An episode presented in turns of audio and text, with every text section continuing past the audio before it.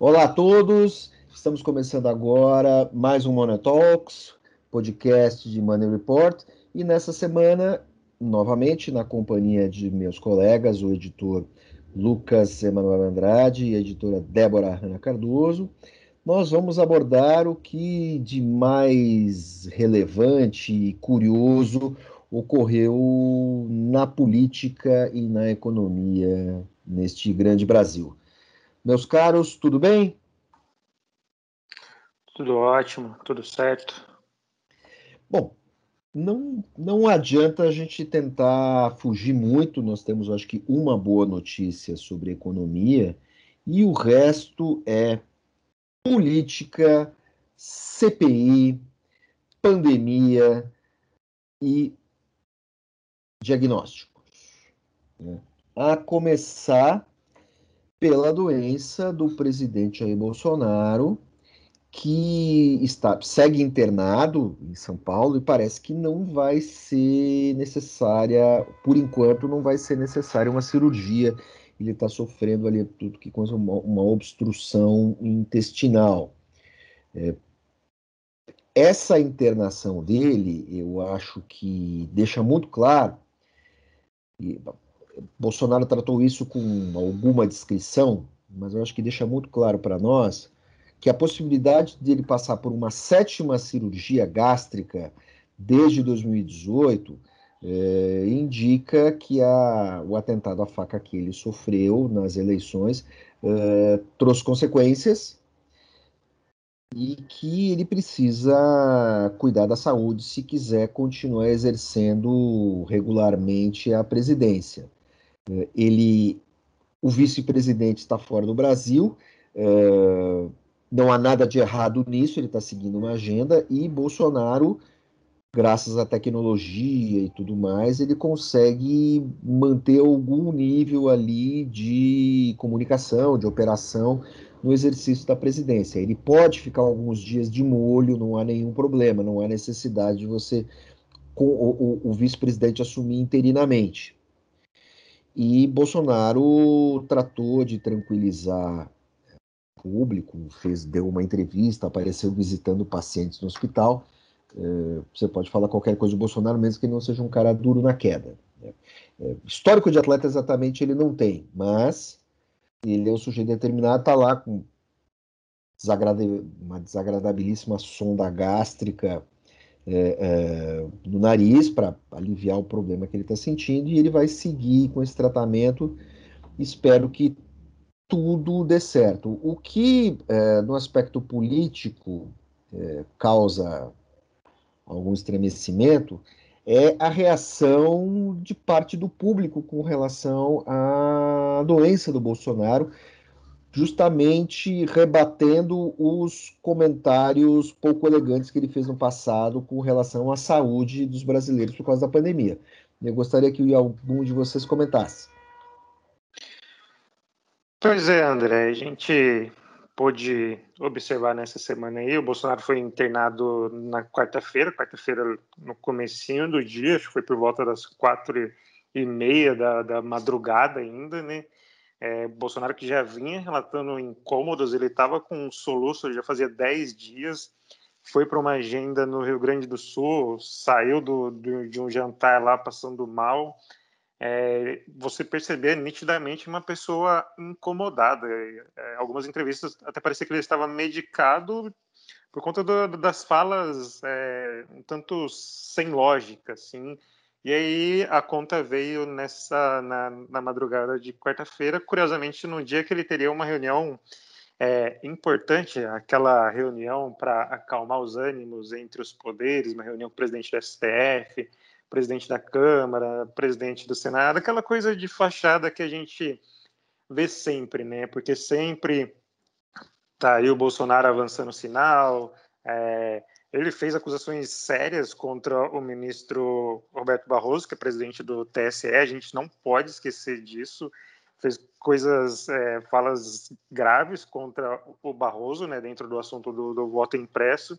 E aí teria essa reunião de fachada na quarta-feira, só que ele acabou passando mal, foi para um hospital das Forças Armadas em Brasília e necessitou dessa transferência para São Paulo. Eu acho que essa transferência sinaliza que o problema do Bolsonaro não é uma coisa simples. Se fosse algo é, mais tranquilo, ele teria ficado em Brasília. Então, como é, houve essa transferência para São Paulo, o médico que operou ele na época do atentado está fazendo todo esse acompanhamento, então sinaliza que é uma coisa é, delicada. E vamos lá, passar por uma sétima cirurgia é, demanda cuidados, né? Tem, envolve muitos, muitos riscos e tudo mais. Então, assim, a gente vê que a situação de saúde do presidente não é lá daquelas é, melhores, mas como você destacou isso, é, não houve assim uma rede de solidariedade muito grande. A gente não viu assim um movimento pedindo orações, boas energias para o presidente, como a gente já costuma ver, viu de outros líderes mundiais, sempre quando está numa situação adversa. Pelo contrário, né? A gente viu muita gente é, usando palavras do próprio Bolsonaro né, durante a pandemia, né? Ah, e daí, vamos parar de mimimi, coisa de marica e tudo mais. Eu acho que isso é um demonstrativo, uma, uma via um tanto torta, um tanto questionável, não vou entrar aqui nesse mérito, cada um é responsável pelo que o que, que fala e tudo mais, mas mostra também, é mais um reflexo da popularidade embaixo do presidente, né? A gente vê que essa rede de solidariedade praticamente não houve, né? A gente tem os apoiadores e tudo mais, mas o público em geral, vamos, vamos falar, pouco se lixou para o estado de saúde do presidente. É, aliás, assim, até falando em um outro tom, essa, esse período no, dele no hospital até serve mais, é, acho que é mais efetivo para esfriar os ânimos do que essa suposta reunião que teria na quarta-feira. Não sei qual é a avaliação de vocês.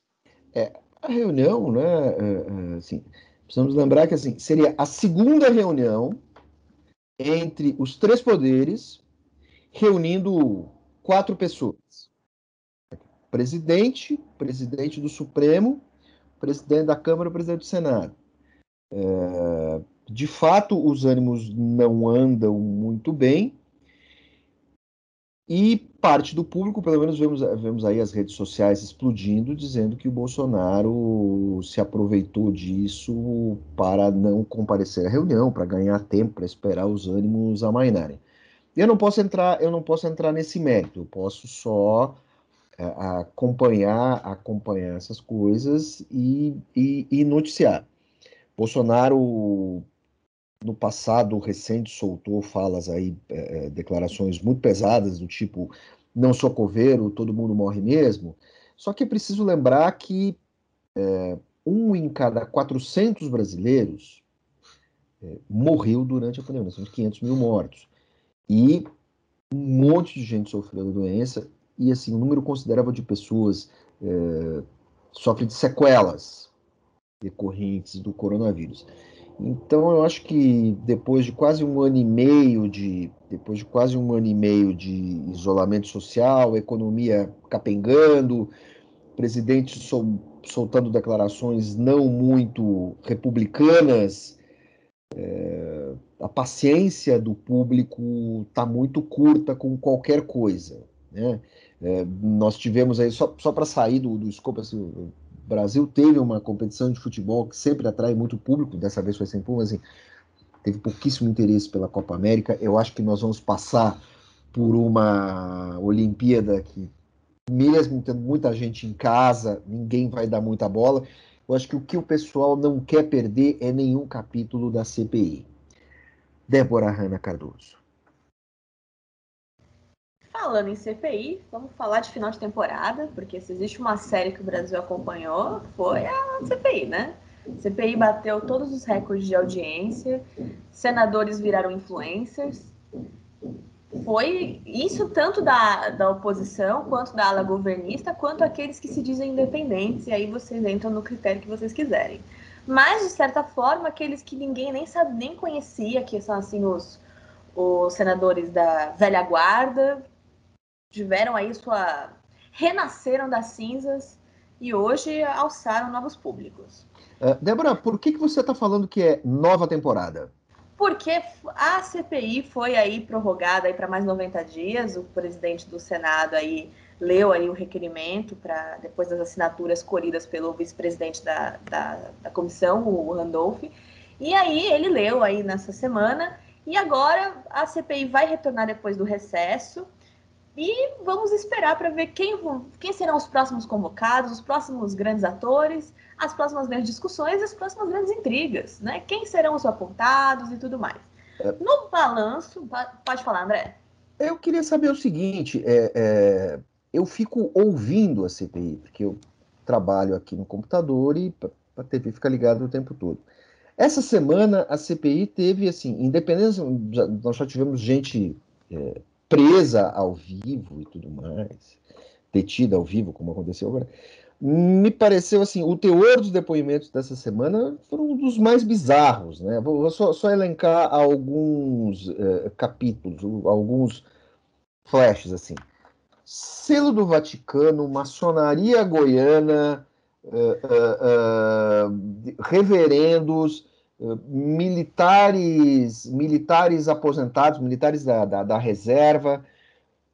É, chegou uma hora que, assim, é, quando você assiste um, um, um, depoimento desses, pelo menos nos momentos iniciais, me parecia muito claro que era assim: alguém mentiu e alguém está desmentindo o, o que supostamente foi dito lá pela suposta inverdade.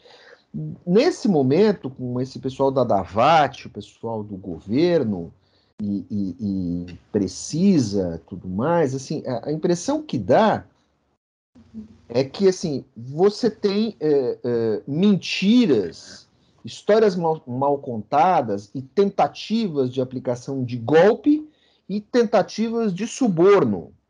Lógico, tudo isso no nível de suspeita, tudo isso no nível de indício. Mas assim, um depoimento. E, e, e, o comportamento dos depoentes é, muito arrogante perante os senadores. Depoentes, inclusive, que eram testemunhas. Assim, os caras contrapondo de uma forma. O sujeito. Assim, se você vai no, na delegacia, você não fala assim com um delegado, você não fala assim com um juiz em uma corte. Você sai algemado de lá e, e, e, diretor de uma empresa de medicamentos, assim, peitando o senador da República. Olha, a gente pode é, é, não gostar de senador. Eu já falei aqui que, independente do resultado, independente do resultado da CPI, é, provavelmente todo mundo vai achar que o bandido ganha no final, porque nós temos numa ponta Bolsonaro, na outra ponta Renan Calheiros. No, o, o resultado não vai deixar ninguém contente. Renan Calheiros não é flor que se cheire.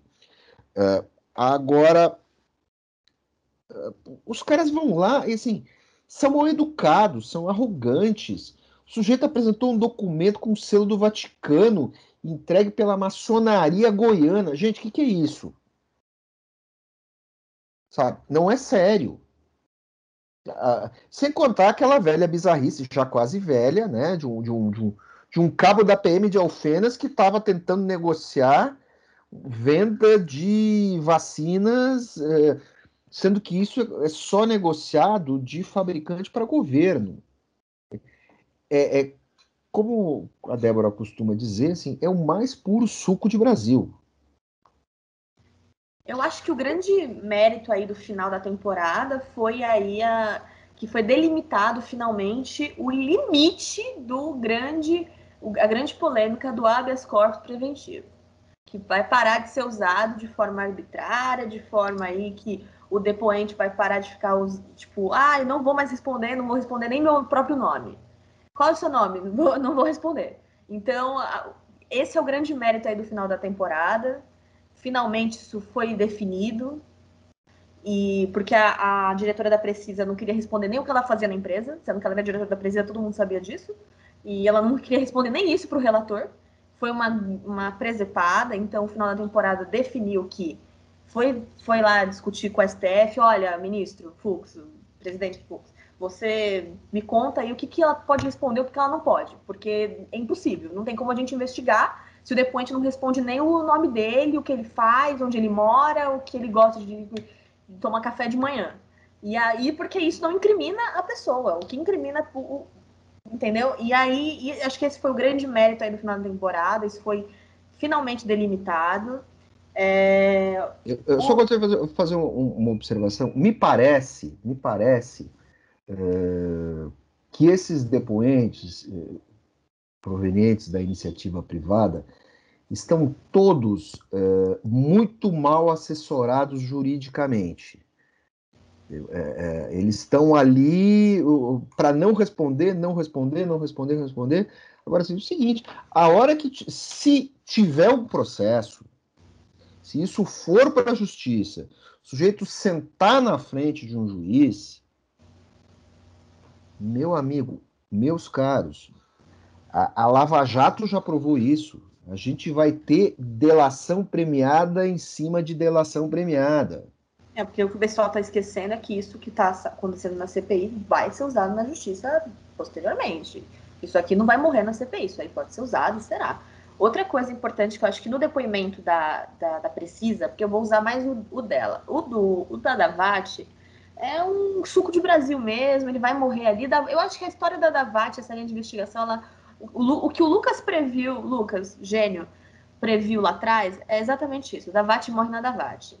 Acho que é o grande mérito aí da Davati é mostrar a grande loucura que estava essa coisa de negociar vacina e que tava, qualquer um chegava lá. Débora, só, só, só, te acrescentando, acho que não é grande loucura, acho que mostra uma grande esculhambação então, que virou. E assim, é. é eu acho que esse caso da Davat, na verdade, se liga ao caso da Pfizer. Se numa ponta, lá no começo da CPI, a gente viu as revelações de que a Pfizer mandou dezenas, já está em mais de 100 e-mails que foram solenemente ignoradas, a gente viu que depois assim, virou essa, essa esculhambação e mostra uma coisa bem esquisita dentro do Ministério envolvendo apadrinhados políticos do Centrão e militares, né? Quando, quando o Pazuello assumiu o Ministério da Saúde, ele é, abarrotou de militares. Então a gente vê que tem uma disputa ali dentro para ver quem esculhambava mais, né? E aí a gente não posso, sabe, assim, é um posso, jogando posso contra o outro. Posso fazer uma observação? Claro. Assim, me parece, não é quem esculhambava mais, a esculhambação é o resultado. É assim, é como é que dá para ganhar um dinheiro com isso? É. Todo mundo criando dificuldade. Assim, é a velha máxima da pequena política. Vamos criar dificuldade para vender facilidade. Me pareceu isso. Né? Um bando, um, assim, é um bando de gente querendo lucrar em cima do trabalho dos outros. Quando eu falo trabalho dos outros, é o trabalho do governo em querer comprar vacinas, não interessa se ele está querendo fazer isso com celeridade ou não, e o trabalho de quem produz, quem pesquisou, quem produz, quem vende.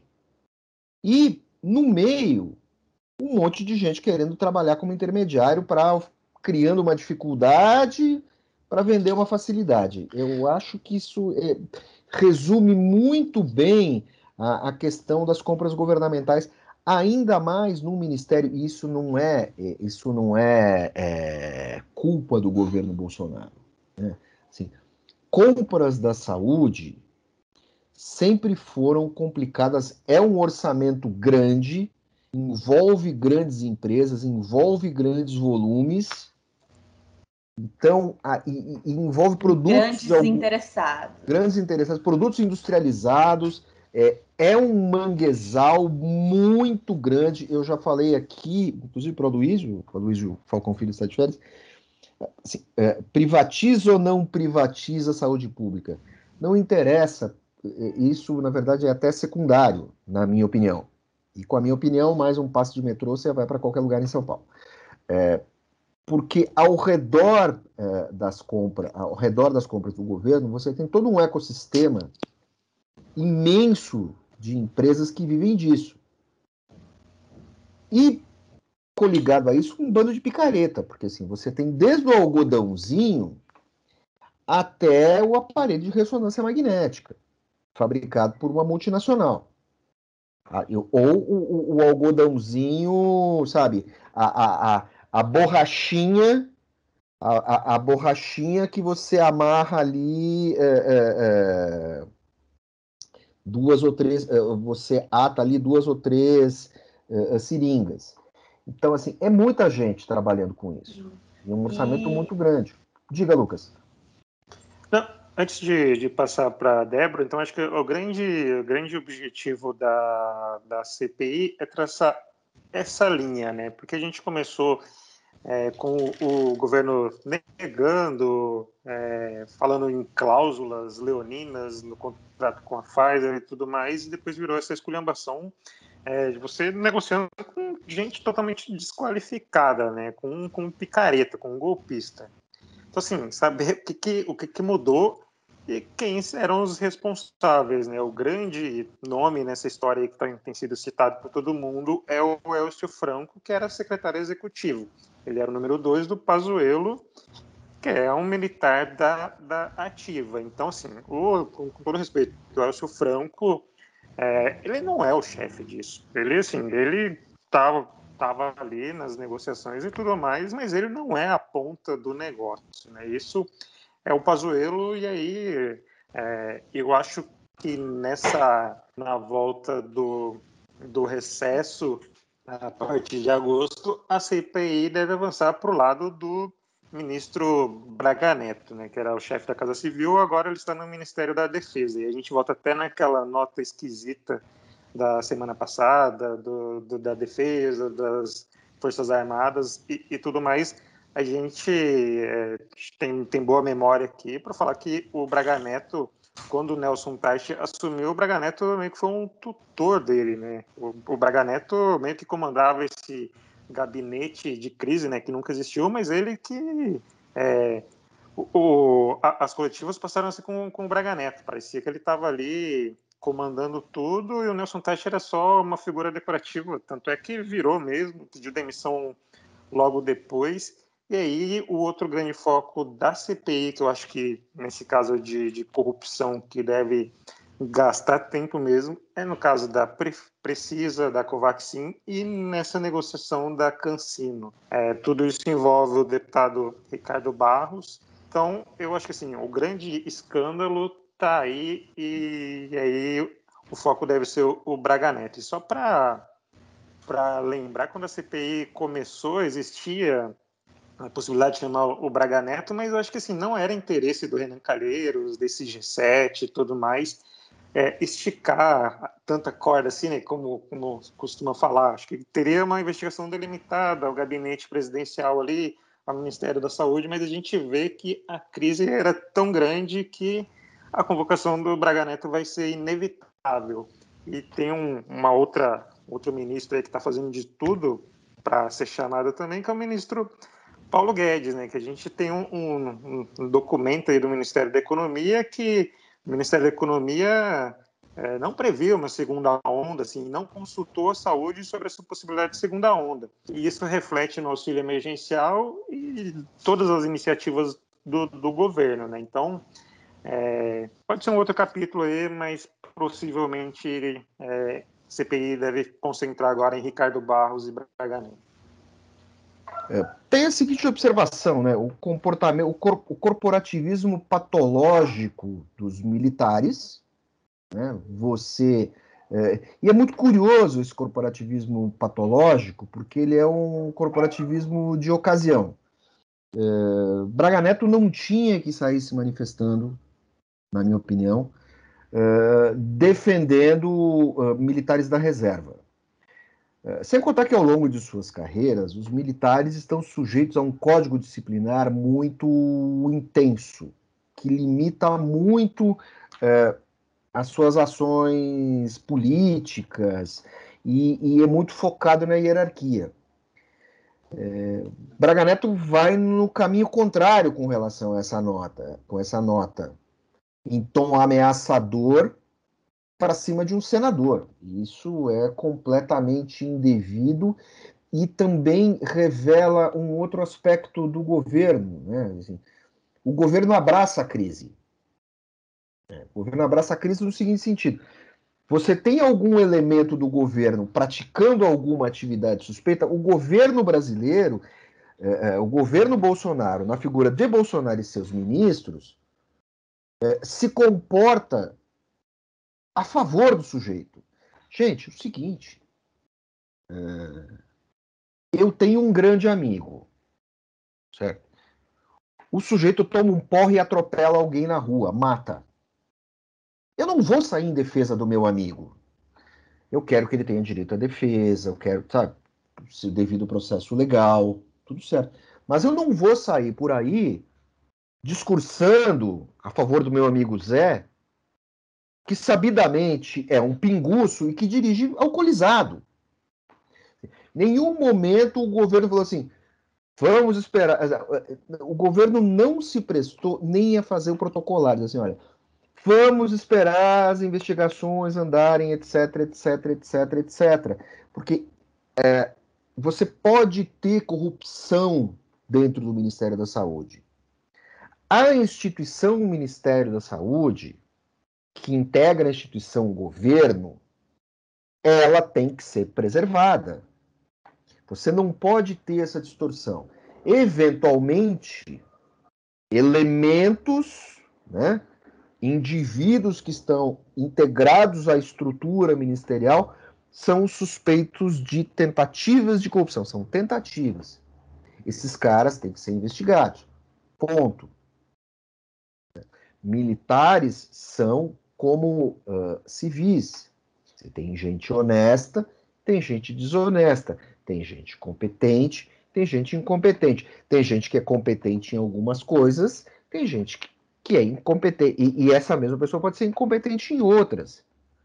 É assim na vida, é assim nas empresas, é assim no governo mas o, o, governo Bolsonaro se comporta como se isso não ocorresse com ele, que qualquer crítica eh, se traveste numa crítica direta ao presidente. O que não é verdade, só que o Bolsonaro também não sabe tirar o corpo fora. Ele fica com um pé dentro e um pé fora. Diz que não é com ele, mas também não manda investigar ou sequer faz uh, o protocolar. Né? Olha, tá lá, tem justiça, vai ser investigado, parará, pronto é o que ele deveria fazer.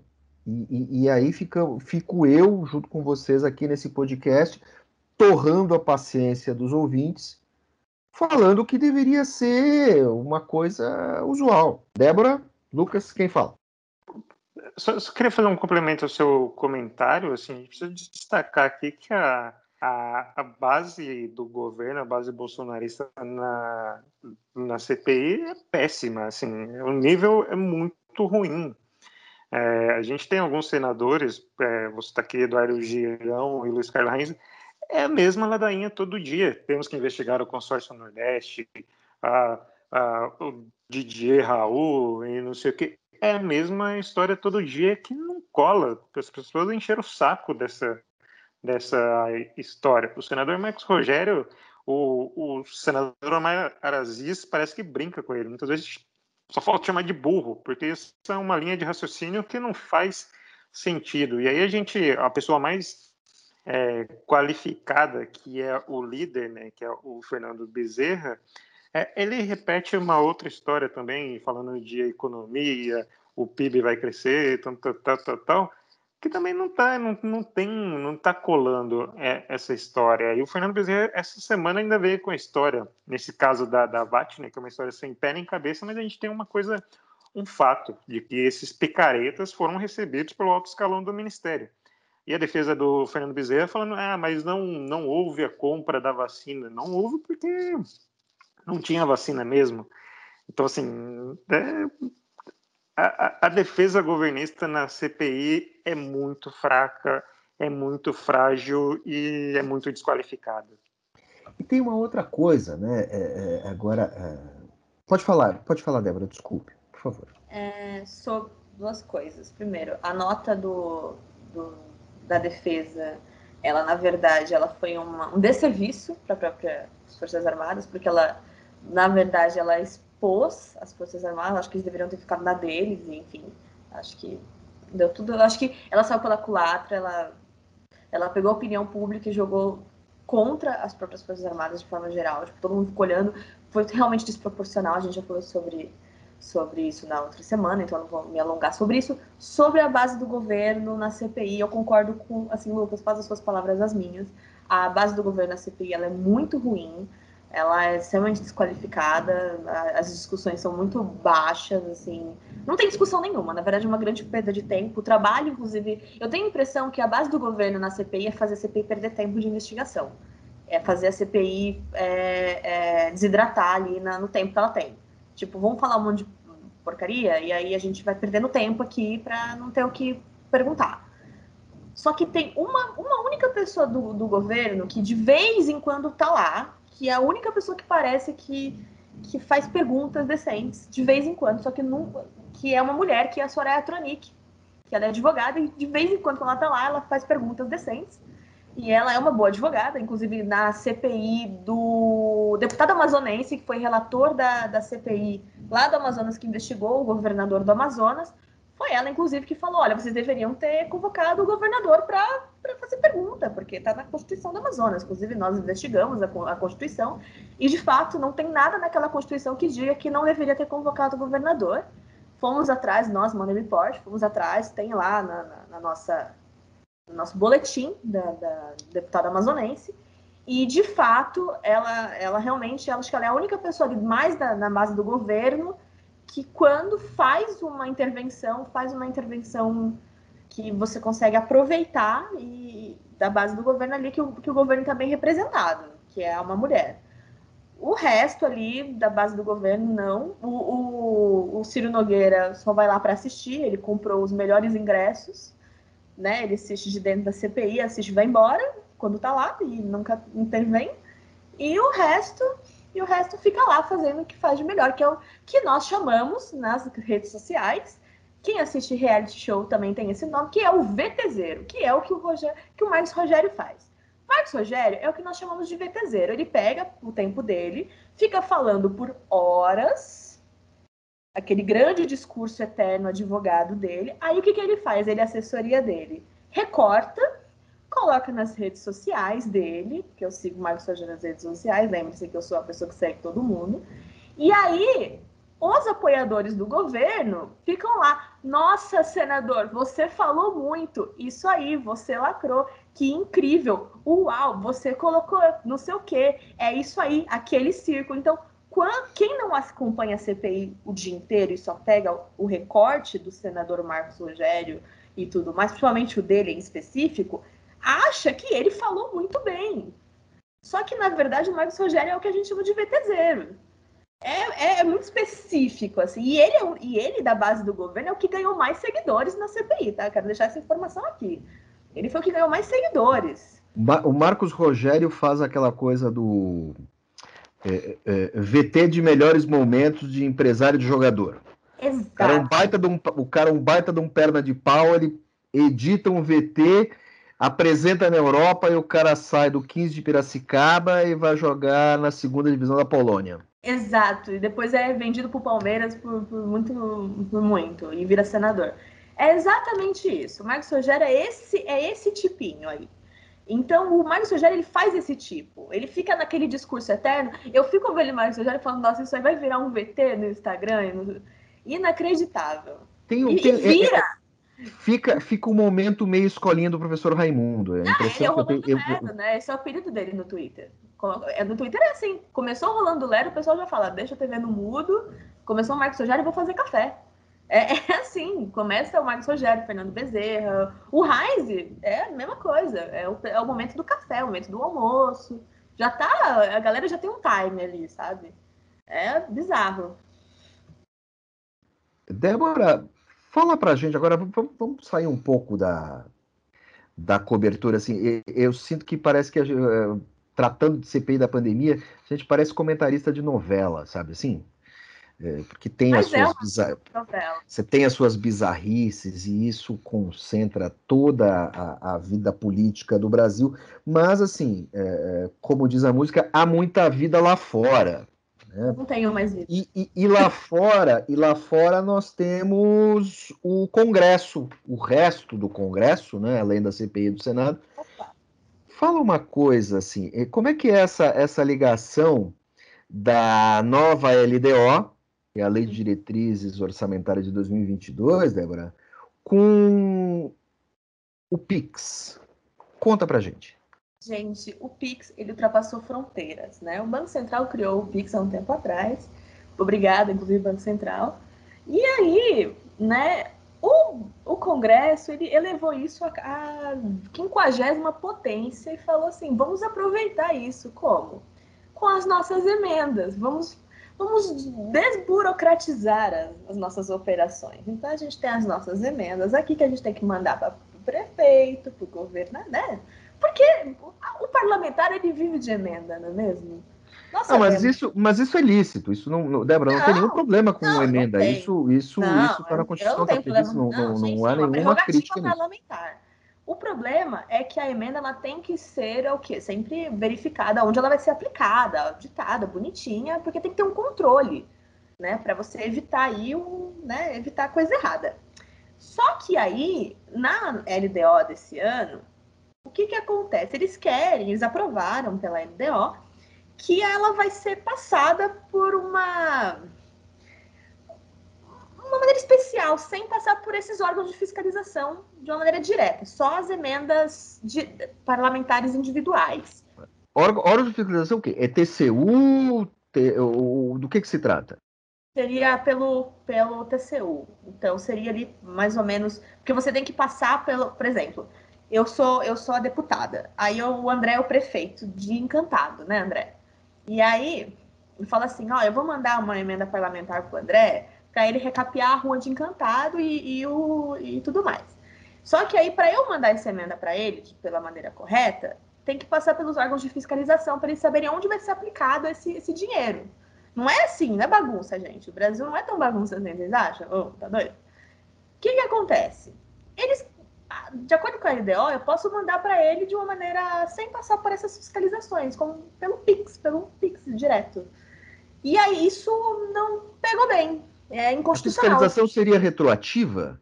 Ou é. ela tem que passar por uma pré-fiscalização e depois aquilo tem que ser auditado de novo? É, ele passa por uma pré-fiscalização. Eu tenho que justificar para onde. Pra, porque eu estou mandando para o André para que, que ele vai aplicar, e aí o prefeito ele vai ter que também justificar a aplicação da emenda. É, é, é bem burocrático, é bem chato, assim. E aí eles querem desburocratizar essa loucura toda e passar direto. Vai sabe direto que me, prefeito. Sabe o que me parece? Me parece mais uma é, da, daquelas jabuticabas brasileiras políticas em que espertalhões, isso deve cair, mas está muito na base daquela, daquela proposta do se colar, colou. Com certeza. Se ninguém, tiver, se ninguém tiver olhando, a gente passa isso e vai, vai embora. E ninguém estava olhando mesmo, na verdade. Porque eles tentaram isso ano passado, aí foi vetado, aí esse ano. Quem vetou? O, então, ano passado tem, foi vetado pelo presidente, aí derrubaram o veto do presidente. Fala o nome, fala o nome do presidente, presidente Jair, Jair Bolsonaro. Bolsonaro é, aí... Money, Report, Money Report elogiando o presidente Jair Bolsonaro. É, exatamente, porque não é só de críticas que vive o presidente Jair Bolsonaro, não é mesmo? E aí é, ele vetou, aí derrubaram o veto dele no Congresso, aí recorreram, enfim, uma, foi uma loucura. Aí esse ano colocaram de novo, não, vai passar isso aí, porque né? O Congresso é insistente, o Congresso luta pelos seus direitos. Mas isso, de certa maneira, é, é, é, é a liberalização do tratoraço, né? Exato. E aí, o que, que aconteceu? Qual, por que, que ninguém estava olhando? Porque aconteceu ontem o grande bafafá do Twitter, que foi o fundo eleitoral de 5,7 bilhões. Enquanto estava todo mundo o gran... olhando o grande fundo eleitoral de 5,7 bilhões, passou o PIX do orçamento. Que eu acho que vai cair de novo, eu acho que é capaz de cair mesmo. É bem provável, mas passou. Por enquanto tá, tá lá, tá lá, tá aprovado. Vai, agora vai para a presidência. Eu acho que é capaz do Bolsonaro derrubar de novo. Ou, e, enfim. Mas, de certa forma, está no texto. Então, temos que ficar sempre de olho. Inclusive, tem uma curiosidade dos 5,7 bilhões do, no Twitter. Quero compartilhar isso com vocês. Teve uma parlamentar que votou a favor e, e falou que era contra no Twitter. Queremos, temos os nomes? Temos o nome? Temos, temos, porque a votação é nominal, tá? Você vota pela a pessoa vota, não é o pai, oh. não é a legenda, é a pessoa, o ser humano. Qual o nome da moça? A Deputada Carla Zambelli, Carla Zambelli, deputada. Ela falou assim: é um escárnio, é um absurdo. Ela falou isso no Twitter, ela é do PSL São Paulo. Ela falou assim: esse é um escárnio, é um absurdo. Meu Deus, 5,7 bilhões para o fundo eleitoral, que absurdo. E aí ela votou a favor da LDO. Como é que você não consegue votar contra uma coisa só no texto? Tem que votar o texto, a matéria inteira, não consegue derrubar uma coisa só. Mas ela poderia ter votado contra a LDO.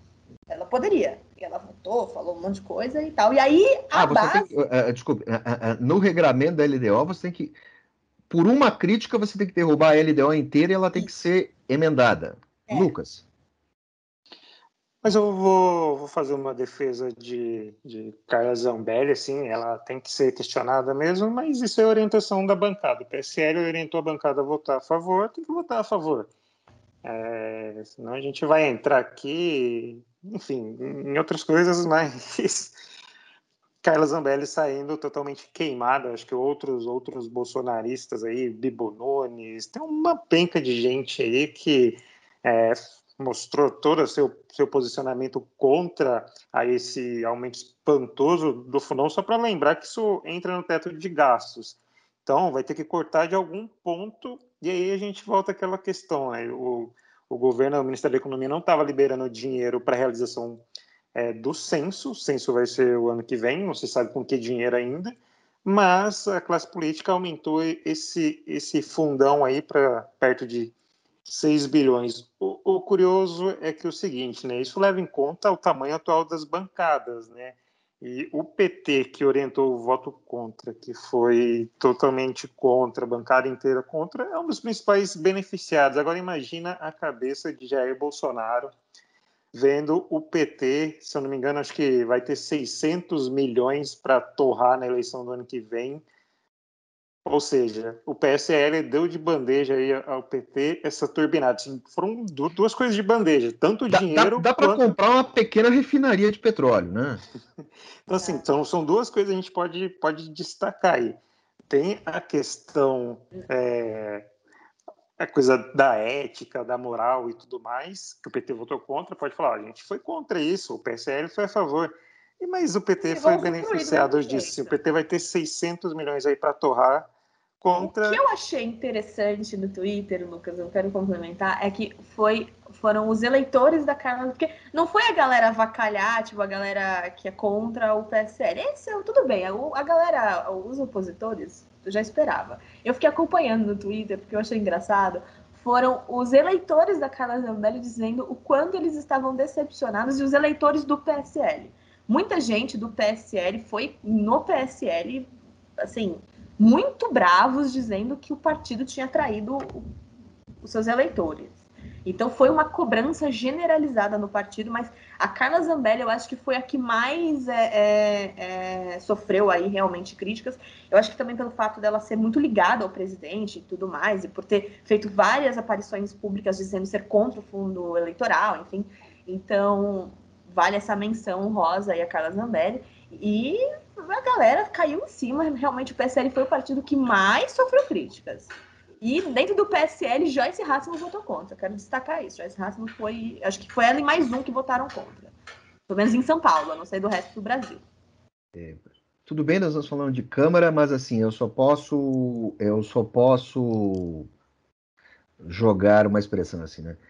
Pelo fantasma de Major Olímpio, o que esse pessoal está fazendo? Agora vamos falar de uma outra coisa. A gente está falando mal de todo mundo aqui e, eventualmente, defendendo o governo Bolsonaro e defendendo a Carla Zambelli pelo seu trabalho de bancada.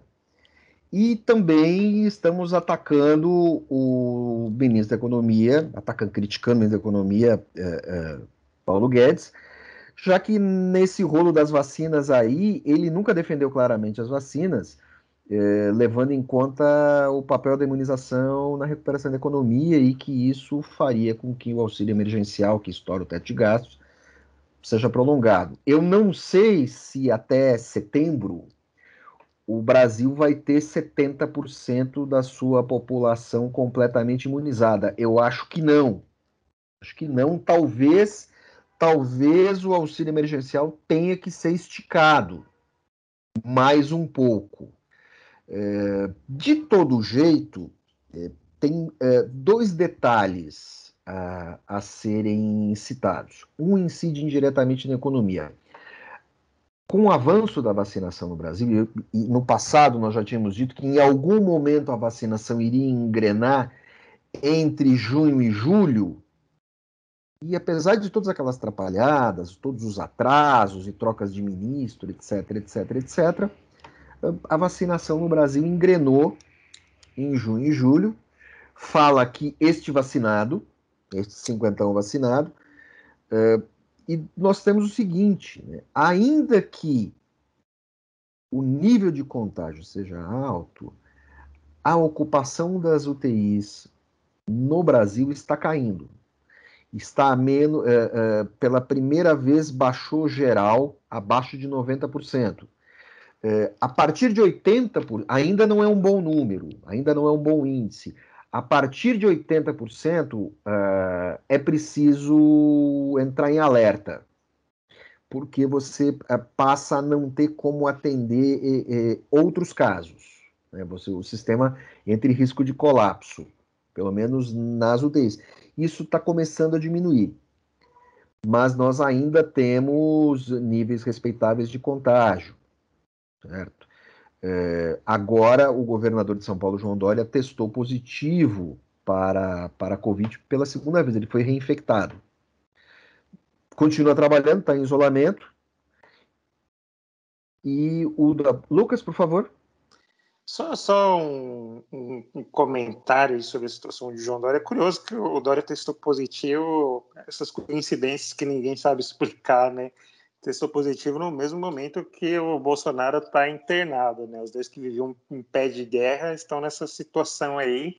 E aí sempre tem a teoria da conspiração, de que ah, o Bolsonaro não está sentindo nada disso, o Dória inventou isso. Assim, a gente não entra nessa discussão, e aí veio, o Dória se sentiu obrigado a mostrar o, o, o, diagnóstico dele, né, o resultado ali do Albert Einstein e tudo mais. Só fazer esse comentário mesmo que essa coincidência já acontece muito no Brasil, né? Algumas coincidências que abrem espaço para teorias conspiratórias, para a gente ficar perdendo tempo com discussão desnecessária.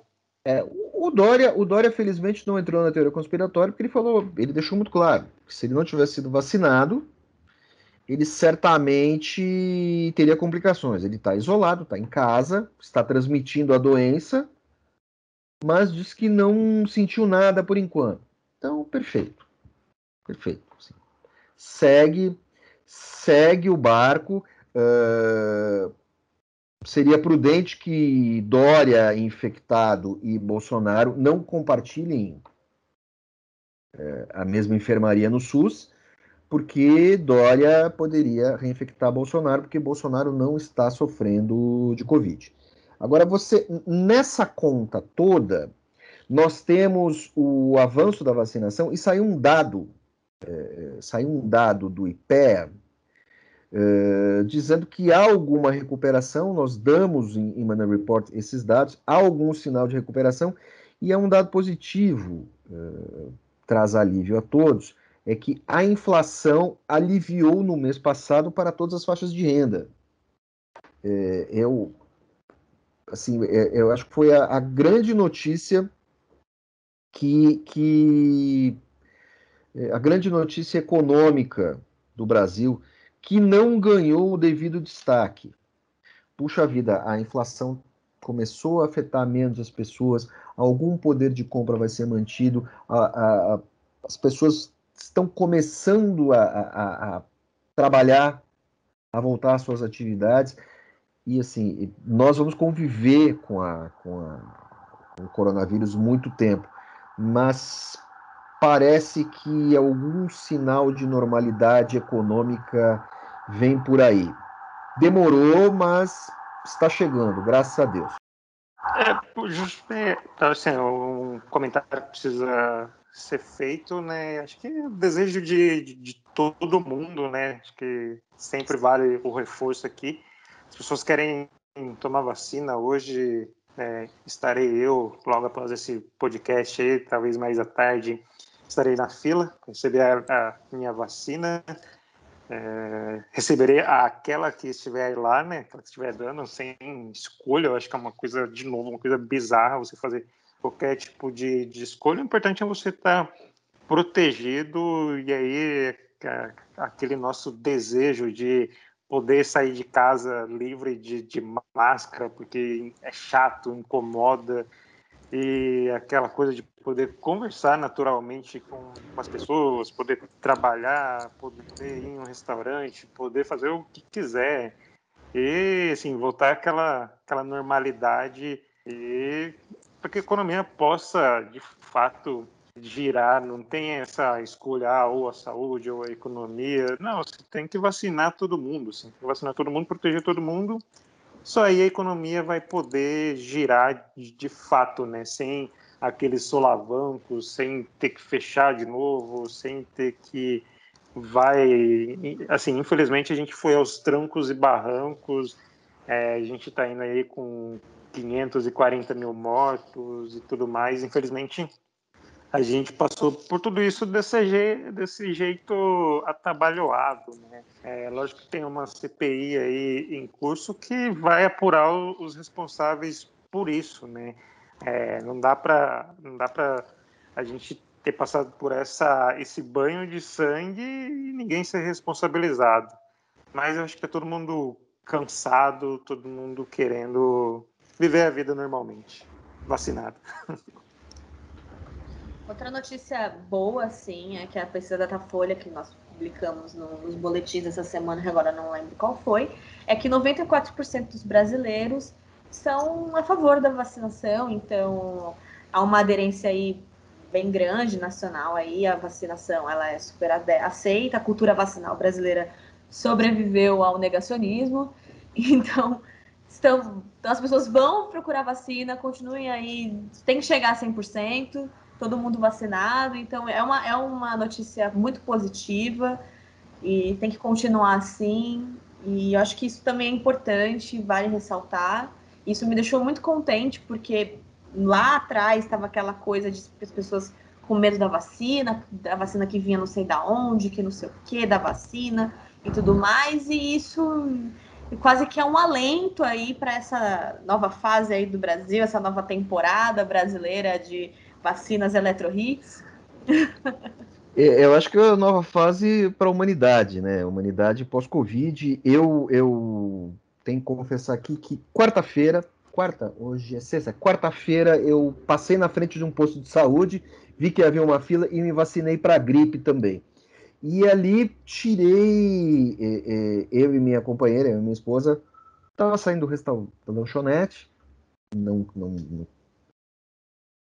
entramos na fila, tinha pouca fila, e novamente é, lá eu me deparei, eu converso até com converso com todo mundo na rua, acho que vício de repórter, e lá também as pessoas estavam com medo da vacina. E eu acho que o brasileiro não tem medo da vacina por paranoia nenhuma.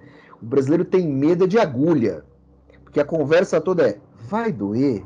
Vai doer olhava para uma moça jovem, um bração bonito, uma moça reforçada ali, né? É, fui lá, me vacinei, ela estava atrás de mim, nossa, não doeu. Olha, confesso para vocês que não doeu. A vacina da gripe é um pouquinho mais rombuda que a, a vacina da Covid, certo? Mas também não doeu, não deu inchaço. Por favor, indico você não tem nada que fazer? Vá lá, tome a vacina. É legal, é necessário. Fazia muito tempo que eu não tomava vacina para gripe, agora eu vou deixar todas em dia. Eu tenho toda a minha carteira vacinal arrumadinha, só falta uma vacina para sarampo, que ficou para trás na pandemia.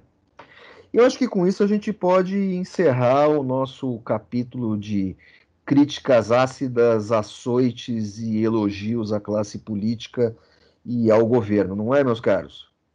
Lucas, você vota com o relator ou não? Ah, com certeza. É... Acho que é importante se vacinar, voltar àquela máxima brasileira, né? de graça até vacina na testa.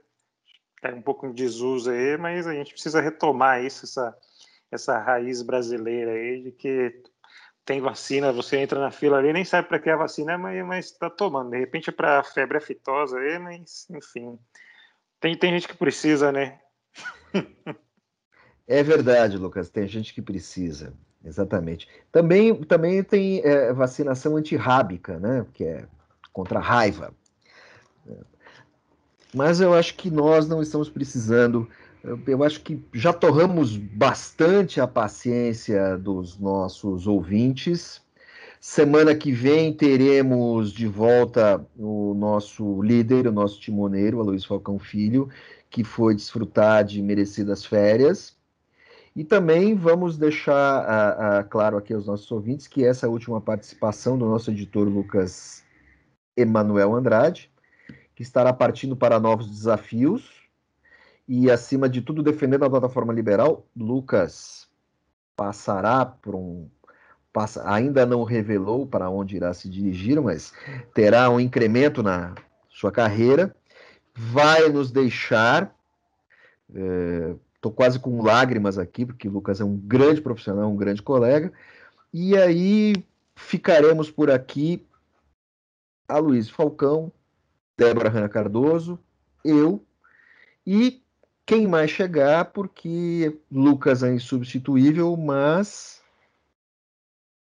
outra vaga terá que ser aberta logo, logo teremos um, um novo ou uma nova editora atuando com a gente, quiçá a nossa equipe uh, não aumente, porque Money Report tem aumentado sua visitação, tem aumentado, tem aumentado sua penetração nas redes sociais, e graças a Deus estamos aqui defendendo a plataforma liberal, não sem críticas às vezes, mas estamos aqui na luta em defesa da livre iniciativa, da democracia e dos bons negócios. Meus caros, até semana que vem.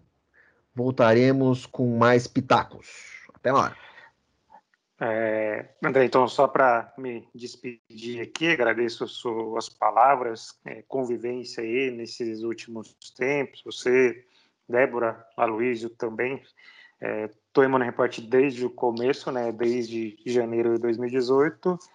É, e agradecer também a companhia de todo mundo aqui que ouve a gente, é, esses comentários, toma essa liberdade de dar pitaco na política, na economia e tal, é sempre importante a gente agradecer a quem nos ouve aí no trânsito, em casa, de madrugada, seja lá o que for.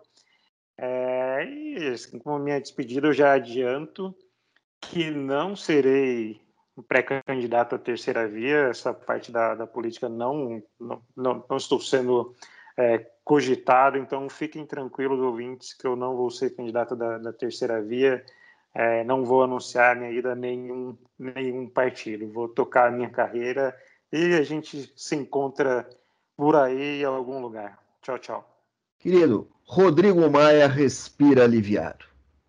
Ah, e outra, não, não, não serei assessor de, de Rodrigo Maia, é, não assumirei a conta de Eduardo Cunha no, no, no Twitter. Estou completamente fora disso. Tchau, tchau, ouvintes, e até semana que vem. Tchau, Lucas, sentiremos saudades.